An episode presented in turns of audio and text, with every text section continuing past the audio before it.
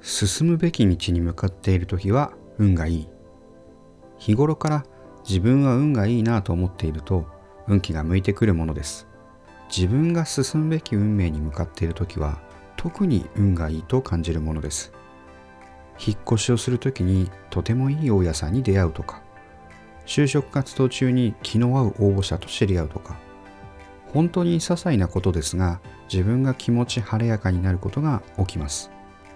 僕は今まで人生の中でこういった些細な出来事に助けられてきました